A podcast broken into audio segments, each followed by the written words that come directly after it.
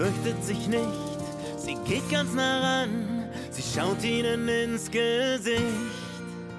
Sie lockt sie mit Tricks, gewinnt ihr Vertrauen, nur manchmal wird's auch nix. Doch irgendwann klappt es dann. Anna und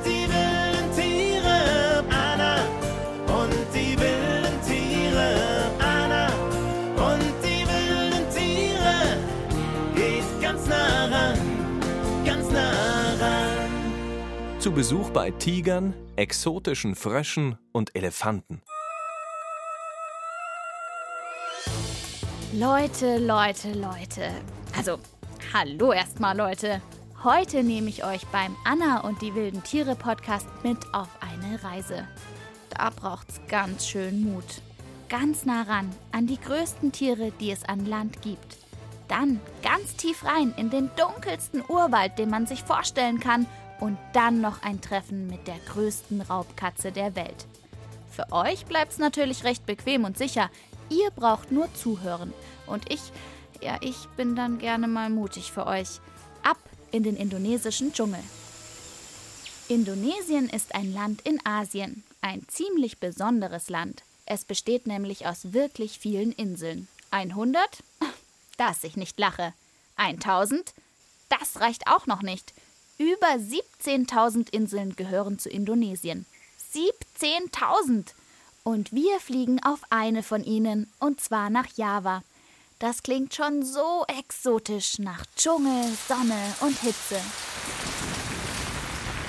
Äh, ja, es ist Regenzeit auf Java. Oh nee, jetzt ist das ganze Wasser am Schuh. Meine lilafarbenen Glücksbringerstiefel, die ich eigentlich immer anhabe, müssen also als Gummistiefel herhalten. Mehrmals am Tag gießt es wie aus Kübeln. Dazwischen scheint dann wieder die Sonne. Kalt ist es nicht, sondern drückend schwül. Mit Stefan fahre ich durch einen Safari-Park. Da? Oh ja, hier vorne. Da ist er, hinterm Baum versteckt. Ja, super. Boah, jetzt sind wir ganz schön nah dran. Wir sind total nah dran an einem Tiger, der größten Raubkatze der Welt. Stefan kümmert sich hier im Safari-Park um die Tiere. Wir sitzen in einem kleinen Bus und im Moment guckt mich der Tiger durch die Fensterscheibe an. Er steht auf seinen Hinterbeinen, die Tatzen an die Seite des Autos gelegt. Das ist ein krasses Gefühl, wenn er dann so hochkommt. Dann hat man doch Angst, dass die Scheibe nicht ausreicht. Die Tiere haben eine unglaubliche Kraft. In der Wildnis kann ihnen deshalb auch kein anderes Tier was anhaben. Wir Menschen aber schon, und deshalb sind die Tiere vom Aussterben bedroht. Heute leben mehr Tiger in Zoos und Tierparks als in der Wildnis. Tiger sind extrem bedrohte Tiere. Zum einen, der Lebensraum wird immer kleiner durch die Abholzung und dann natürlich auch aus medizinischen Gründen. Man meint, dass dieser Tiger dann besondere Heilungskräfte hat, weil er ja eben gerade so majestätisch ist. Also die Menschen jagen die Tiere, erschießen sie, nehmen die dann auseinander und nehmen sich einzelne Teile davon, weil sie denken, damit können sie irgendwas heilen. Das wird dann verarbeitet, genau, besonders die Knochen. Besonders in China glaubt man, Tigerknochen wären eine Wundermedizin. Ein Aberglaube. Aber leider werden deswegen viele Tiere gejagt. Tierforscher wie Stefan versuchen Tiger zu züchten, um sie dann irgendwann wieder in die Wildnis zu bringen, damit die Tiere hoffentlich nicht aussterben. Gemeinsam machen wir uns jetzt auf ins Tigerhaus im Safari-Park. Stefan schiebt eine dicke Metalltür auf. So, Wow! das ist unser Tigerkater Bimo und um den darfst du dich heute kümmern. Imo heißt der, ein Kater, also ein Männchen. Ja, Boah, der ist echt beeindruckend. ja ein relativ Aber großer. Super schön. Bimo ist ein ganz schön mächtiger Kerl. Er schaut mich mit seinen hellgrünen Augen ganz eindringlich an, zeigt seine scharfen Eckzähne. Sein Fell ist wunderschön. Goldenbraun mit schwarzen Streifen, bis in die Schwanzspitze ist der Tiger gestreift. Übrigens, was für uns Menschen unser Fingerabdruck ist, das ist bei den Tigern das Muster ihres Fells. Jeder Tiger hat sein ganz einzigartiges Muster und kann so wiedererkannt werden. Ja, der Bimo, der kommt aus Sumatra. Die Tierart ist am Aussterben. Und wir sind natürlich bemüht, durch Ausbildungsprojekte die Tierart zu erhalten. Und deshalb können wir ihn sehr gut benutzen für die Zucht. Bimos Aufgabe ist es also, mit Tigerweibchen Junge zu zeugen. Ach, und was war eigentlich meine Aufgabe? Stefan hat doch gesagt, ich solle mich um Bimo kümmern. Also Gassi gehen werde ich mit ihm bestimmt nicht. Ach, wir machen jetzt einfach erstmal sein Gehege sauber, wenn du magst. Gehen wir raus? Ohne Bimo drin. Ohne Bimo drin. Alles klar, da bin ich ja erleichtert. Wir hängen außerdem Säcke und Kugeln auf, mit denen Bimo spielen kann. Tiger sind echt verspielt. Da merkt man, dass sie Katzen sind. Springen, klettern, kratzen. Und sie sind super gute Schwimmer. Der Sumatra-Tiger hat sogar Schwimmhäute zwischen den Zähnen. Wirklich, kein Witz. Zum Abschluss bereiten wir Bimo noch einen kleinen Snack vor. Oh, das ist also jetzt so, ein, so eine Portion für einen Tiger wie Bimo. Ja. Wie viel wiegt denn das? Das sind sechs Kilo und das ist ein, ein großes Rippenstück von einer Kuh. Und das kriegt er jetzt als Tagesration. Boah, Wahnsinn. Jeden Tag. Jeden Tag bis auf zwei Tage. Da ist Fastentag. Ach, warum das? Das ist ja gemein. Das ist ja genauso wie in der Natur. Wenn er sich satt gefressen hat, dann legt er sich auch mal zwei Tage hin und frisst gar nicht. Okay, Ja. dann wollen wir das Bimo mal verfüttern. Okay. In der Wildnis müssen sich die Tiger natürlich selbst ums Futter kümmern. Vom Büffel bis zum Wildschwein steht bei ihnen alles auf der Speisekarte. Der Tiger ist ein Überraschungsangreifer. Er schleicht sich super leise an und springt dann mit einem großen Satz auf seine Beute und beißt zu. Klappt das nicht, dann lässt der Tiger das Tier lieber wieder laufen, als hinterher zu rennen. Das ist nicht so sein Ding, das lange Laufen. Und wenn beim Jagen gar nichts hinhaut, dann gibt es auch einfach mal nur Vogeleier, Frösche oder Termiten. Da hat es Bimo hier im Safari-Park recht einfach. Er lässt sich die Fleischportion schmecken und teilen will er keinesfalls.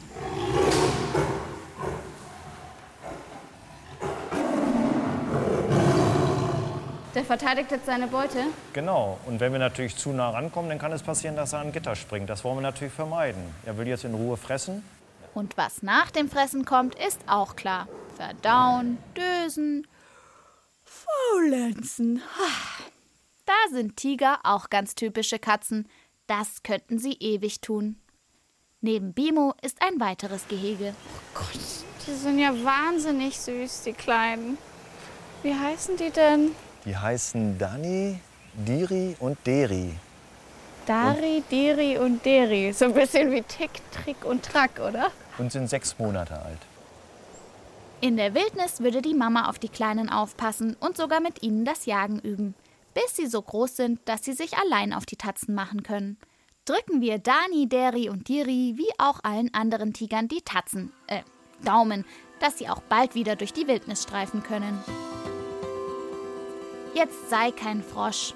Hat man das auch schon mal zu euch gesagt? Ich bin ein ganz schöner Frosch. Nee, nicht unbedingt, wenn es um gefährliche Tiger geht, aber bei Spinnen und Schlangen, da mache ich mir in die Hose. Kann man nicht anders sagen. Jetzt könnt ihr euch vorstellen, wie mir zumute ist, als es heißt: Anna, das nächste Tier, das wir entdecken wollen, dafür musst du in den dunklen, tiefen Urwald. Wir müssen vielleicht sogar durchs Wasser warten. Und ja, es könnte sein, dass da Spinnen von oben auf uns runterfallen und Schlangen im Wasser sind. Also, kurz gesagt, ich bin super cool und sage: Ah, na gut, für welche verrückten Riesentiere muss ich das denn alles auf mich nehmen? Und die Antwort ist: Frösche. Kein Witz. Die haben mich einmal rund um die Welt geschickt in den gefährlichen dunklen Dschungel auf der Insel Sumatra, um Frösche zu beobachten. An meiner Seite André, der sich hoffentlich nicht nur mit Fröschen auskennt, sondern auch damit, wie man Spinnen und Schlangen in die Flucht schlägt. Unsere Expedition beginnt.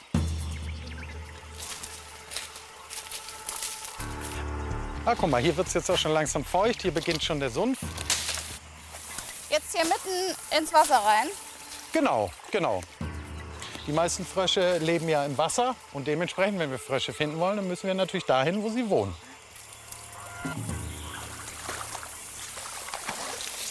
Geht das? Ist das noch in Ordnung? Ja. Gibt's ja eigentlich auch Wasserschlangen? Vielleicht. Also ja. Na prima, es sind erst ein paar Minuten vergangen und ich stehe schon im Sumpf. Nein, nicht knöcheltief, nicht knietief, bis zur Hüfte stehe ich im Wasser. Ich kann nicht erkennen, was um meine Füße schwimmt. Und es dauert nicht lange und uns hüpft etwas in den Weg. Das ist der, ich kenne leider nur den Namen auf Schlau, also auf Lateinisch. Das ist so die Wissenschaftssprache, mit der man die Tiere benennt. Und dieses Tier heißt Hylarana nicobariensis. Oh, Hylarana nicobariensis. Ähm, wir nennen ihn Klaus. Klaus ist wie alle anderen Frösche eine Amphibie. Also er lebt an Land und im Wasser. Im Wasser kommen auch die Jungen der Frösche zur Welt. Erst als Eier, daraus werden dann Kaulquappen. Ihr wisst schon, diese kleinen Wesen, die aussehen wie eine Mischung aus Fisch und Lurch. Und daraus werden dann irgendwann Frösche. Schon ziemlich cool. Neben Machete und Navigationsgerät hat André übrigens auch noch Plastiktüten dabei. Äh, warum das denn? Naja, unter anderem, wenn wir einen Frosch finden, den ich besonders interessant finde und mir später dann äh, im Camp noch mal ganz genau angucken möchte, um ihn zu vermessen oder mir besondere Daten äh, aufzunehmen, müssen wir den natürlich auch mitnehmen. Den können wir uns natürlich nicht einfach in die Hosentasche stecken. Das mögen die nicht so gern. Das heißt, wir basteln uns mit durch diese Plastiktüte ein kleines Terrarium. Da ist er dann sicher und geschützt und lässt sich gut transportieren, ohne dass er sich wehtut. Frösche haben übrigens keine Zähne. Sie fangen ihre Beute, ja genau, mit ihrer langen Zunge. Und sie machen einen unglaublichen Lärm. Aber kein Wunder, denn Frösche haben ihre Lautsprecher für den extra lauten Sound ja immer mit dabei. Die Schallblase. Das ist so eine Art Luftballon seitlich am Maul. Die können sie so aufpusten, dass ihr Gequakel gleich noch lauter dröhnt. Was ist das jetzt? Das ist eine Kröte. Ingerophrynus quadriporcatus. Kröte, Frosch, Hauptsache keine Spinne oder Schlange. André sieht mir aber an, dass ich gar nicht so genau weiß, was der Unterschied zwischen einer Kröte und einem Frosch ist. Ja, das kann ich dir genau zeigen. Eine Kröte im Vergleich zu einem Frosch hat einen eher warzigeren Körper der auch eher trocken scheint. Ja, die, super trocken ja, fühlt genau. die sich an. Und diese Warzen sind halt Drüsen, wo sie eben auch Gift absondern kann. Und die ist jetzt auch giftig? Die ist jetzt auch giftig, aber jede Kröte oder jeder Frosch, ob giftig oder nicht, kann man anfassen ohne Probleme. Nur was ich jetzt nicht machen würde danach, ist im Auge reiben oder äh, die Kröte im Mund stecken. Nicht abschlecken. Äh, nicht abschlecken. Oh. Für uns ist das jetzt nicht so schwierig, weil wir sowieso selten uns Kröten im Mund stecken. Aber wenn man jetzt ein Tier ist, das sich zum Beispiel gerne von Fröschen ernährt, dann würde es bei einer Kröte würde es eben überhaupt nicht schmecken und dann würde die wieder ausspucken. Für Bimo, unseren Tigerkater aus dem Safari-Park, ihr erinnert euch, wäre also so eine Kröte gar nichts. Aber ich muss zugeben, so langsam komme ich rein ins Froschfieber. Schlangen und Spinnen habe ich ganz vergessen. Und dann sind die Frösche hier ja auch total bunt, nicht nur braun-grün wie bei uns. Türkis, knallgelb, rot, als hätte man sie einmal durch den Malkasten gezogen. Ah, knack, knack, knack, knack. Ja. Das ist ein sehr schöner, das wäre wundervoll, wenn wir den heute finden. Das ist Rhacophorus pardalis. Und zwar ist das einer von den Flugfröschen, die es hier gibt. Ein Flugfrosch? Wie ja. kann man sich das vorstellen? Kann er wirklich fliegen? Der lebt oben hoch in den Bäumen, hat ganz stark ausgebildete ähm, Schwimmhäute? Schwimmhäute, genau, und kann dann damit von Baum zu Baum gleiten. Leute, das wird ja immer verrückter. Nicht nur quietschbunte tropische Frösche, jetzt gibt's hier auch noch Flugfrösche. Ich schau André noch mal an. Nee, der veräppelt mich nicht. Wie kriegen wir den? Das ist äh, natürlich nicht ganz einfach, wenn er so hoch sitzt wie jetzt. Aber wir können natürlich trotzdem versuchen, an dem Baum ein bisschen zu rütteln. Und wenn wir Glück haben, springt er dann runter, weil ihm das auch nicht ganz geheuer ist. Und äh, je tiefer er sitzt, desto größer ist die Chance, dass wir ihn dann kriegen können. Ja, ah, ja, ja. Wow. Hier ist er. Ich werde ihn jetzt einfach mal greifen. So. Oh. Na, das hat ja wunderbar funktioniert. Ja. Da freue ich mich. Auch der Flugfrosch verschwindet in unserer Tasche. Weiter geht's. Nix mit Spinnen und Schlangen. André wird morgen früh genau aufschreiben, welche Frösche wir gefunden haben. Vielleicht sind ja auch noch welche dabei, die bisher noch kein Mensch gesehen hat. Wir sind auf Froschsafari und ich bin gespannt, was wir als nächstes entdecken. Bleib mal stehen, nicht bewegen. Das ist eine Schlange hinter oh, dir. Mama. Was denn? Wo ist die? Die ist äh, hinter uns hier so direkt hinter uns längs geschlängelt und ist jetzt hier in der Vegetation verschwunden. Was war das jetzt für eine Schlange? Das war eine äh, Xenocrophis triangularis. Die äh, tut nichts. Die ist okay. Also da, da müssen wir uns keine Sorgen machen. Die ist gerne mal im Wasser, ernährt sich auch gerne mal vom Frosch, aber ist jetzt nicht giftig in dem Sinne. Mann, Mann, Mann. Doch noch einer Schlange begegnet. Da habe ich jetzt einen ganz schönen Frosch im Hals. Tja, da habe ich gedacht, dass mir der Tiger hier in Indonesien großes Herzklopfen bescheren würde.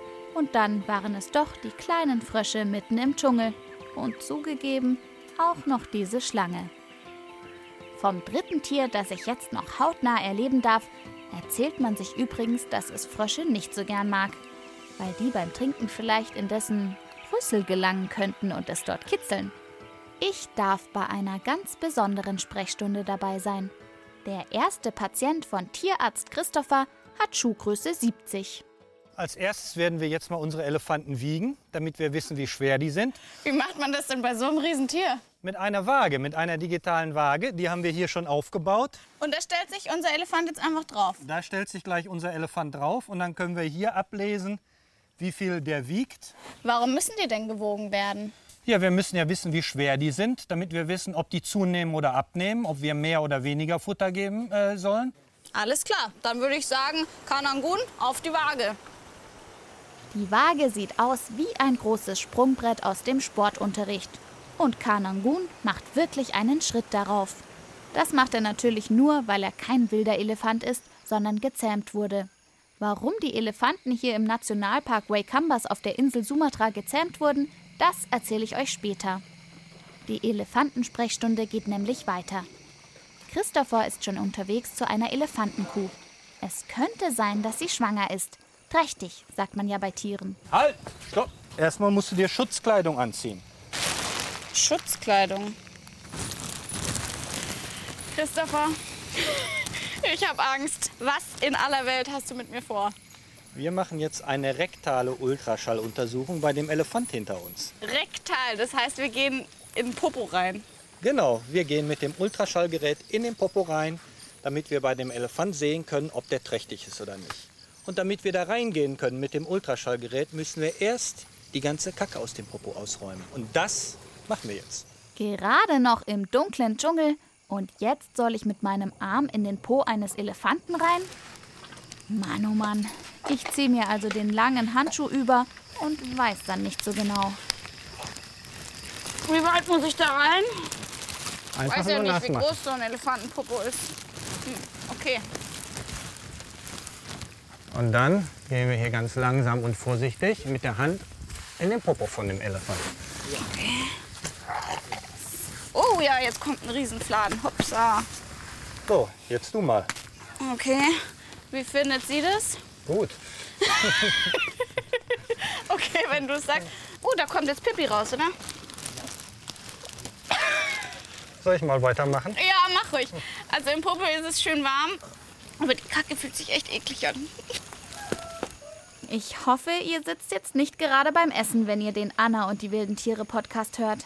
Aber das gehört eben auch zu den Aufgaben eines Elefantentierarztes oder einer Tierärztin. Ich jedoch muss langsam aufgeben. Also viel weiter geht mein Arm leider nicht mehr rein, aber ich spüre keine Kacke mehr. Es tut mir leid. Du kannst nicht Elefantentierarzt werden. Ja, ich habe zu kurze Arme. Hm. Christopher macht den Rest der Untersuchung. Mit einem Ultraschallgerät kann er jetzt sozusagen in die Elefantenkuh reingucken. Kein Baby. Nichts zu erkennen. Sie ist also leider doch nicht trächtig. Ein paar Meter weiter zeigt er mir aber eine andere Elefantenkuh, die ganz sicher bald ein Baby bekommt. Es dauert ungefähr noch ein, äh, vielleicht ein halbes Jahr maximal. Was passiert denn mit dem Baby, wenn es auf der Welt ist? Und es wird hier mit seiner Mutter groß werden, zusammen mit den anderen Elefanten. Und wird, wenn es erwachsen ist, auch hier arbeiten, um den Nationalpark zu sichern für die wilden Elefanten, die hier im, im Nationalpark leben. Ja, ich hab's nicht vergessen. Ich wollte euch ja noch erzählen, was die gezähmten Elefanten hier überhaupt tun. Darf ich vorstellen? Das ist die Elefantenpolizei. Die Tiere sind in eine Art Elefantenschule gegangen, um zu lernen, was sie als Elefantenpolizei können müssen. Trainiert werden sie von den sogenannten Mahuts. Die sind dafür zuständig, die Elefanten zu pflegen und die Elefanten zu reiten. Jeder Mahut ist für einen Elefant zuständig und arbeitet immer zusammen mit seinem Elefanten. Ich darf die Elefantenpolizei heute bei ihrer Arbeit begleiten. Aber was ist denn eigentlich die Aufgabe? Müssen wir Strafzettel schreiben? Falsch parken im Nationalpark? In erster Linie halten wir Ausschau nach wilden Elefanten oder Spuren von wilden Elefanten, weil wir hier nah an der Grenze vom Nationalpark sind und wir müssen sicherstellen, dass keine wilden Elefanten den Nationalpark verlassen und in die Felder der Farmer eindringen. Okay, und was passiert, wenn wir wilde Elefanten finden? Wenn wir wilde dann? Elefanten äh, finden würden, würden wir mit den zahmen Elefanten, wenn die Elefanten zu nah an der Grenze sind, die weiter zurücktreiben in den Wald, damit die wilden Elefanten nicht in die Felder eindringen können. Und die würden sich von uns einfach so vertreiben lassen. Die würden sich von uns zurückdrängen lassen, die haben Respekt vor unseren großen Elefanten und würden dann weiter wieder in den Wald sich zurückziehen. So ein Elefant kann das Feld eines Bauern in einer Nacht komplett leer fressen und verwüsten. Deshalb verstehen die Bauern keinen Spaß und würden auf die wilden Elefanten auch schießen. Das wollen die Leute vom Nationalpark natürlich nicht. Deshalb versuchen sie, die wilden Elefanten im Nationalpark zu halten, wo sie einigermaßen sicher sind. In einer Art Elefantenmarsch, einer hinter dem anderen, geht's über die Wiesen. Da ist irgendwas am Boden. Ah, das ist eine Falle, oder? Das ist eine Drahtschlinge, ja. Das haben jetzt Wilderer hier ausgelegt, um irgendwelche kleineren Tiere zu fangen. Aber da könnte unser Elefant auch reintreten. Unser Elefant könnte da auch reintreten. Und vor allen Dingen, was häufig passiert, kleine Elefanten treten da häufig rein. Denn diese Pfade, die wir jetzt mit den Elefanten benutzen, werden auch von den wilden Elefanten benutzt. Sieht richtig, richtig fies aus. Nichts wie weg damit. Elefant Kanangun hebt die Schlinge mit seinem Rüssel ganz vorsichtig auf. Und da hat der Mahut ihm jetzt gesagt, dass er die da äh, wegnehmen soll. Also wenn man da drin hängt, dann hat man eigentlich keine Chance, wieder rauszukommen. Und die wilden Tiere haben ja dann Panik und je mehr die ziehen, desto fester zieht die sich zu und schneidet dann tief ins Fleisch. Was machen wir jetzt damit? Wir schmeißen es einfach weg. Wir nehmen die jetzt ins Camp und im Camp zerstören wir die. Dass ich abends im Camp so tief und fest geschlafen habe wie ein Murmeltier, ist auch klar, oder? Diese Reise durch Indonesien war wirklich tierisch. Tigerisch, froschitastik und total elefantös. Und wohin geht es im nächsten Anna und die wilden Tiere Podcast? Das findet ihr am besten selbst raus. Bleibt tierisch interessiert, eure Anna. Anna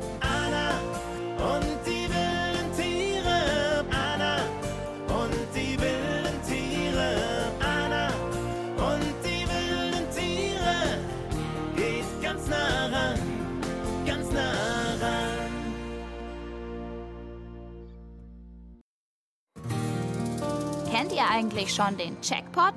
Mein Kollege und Freund Checker Tobi hat jetzt nämlich auch einen Podcast. Hört doch mal rein.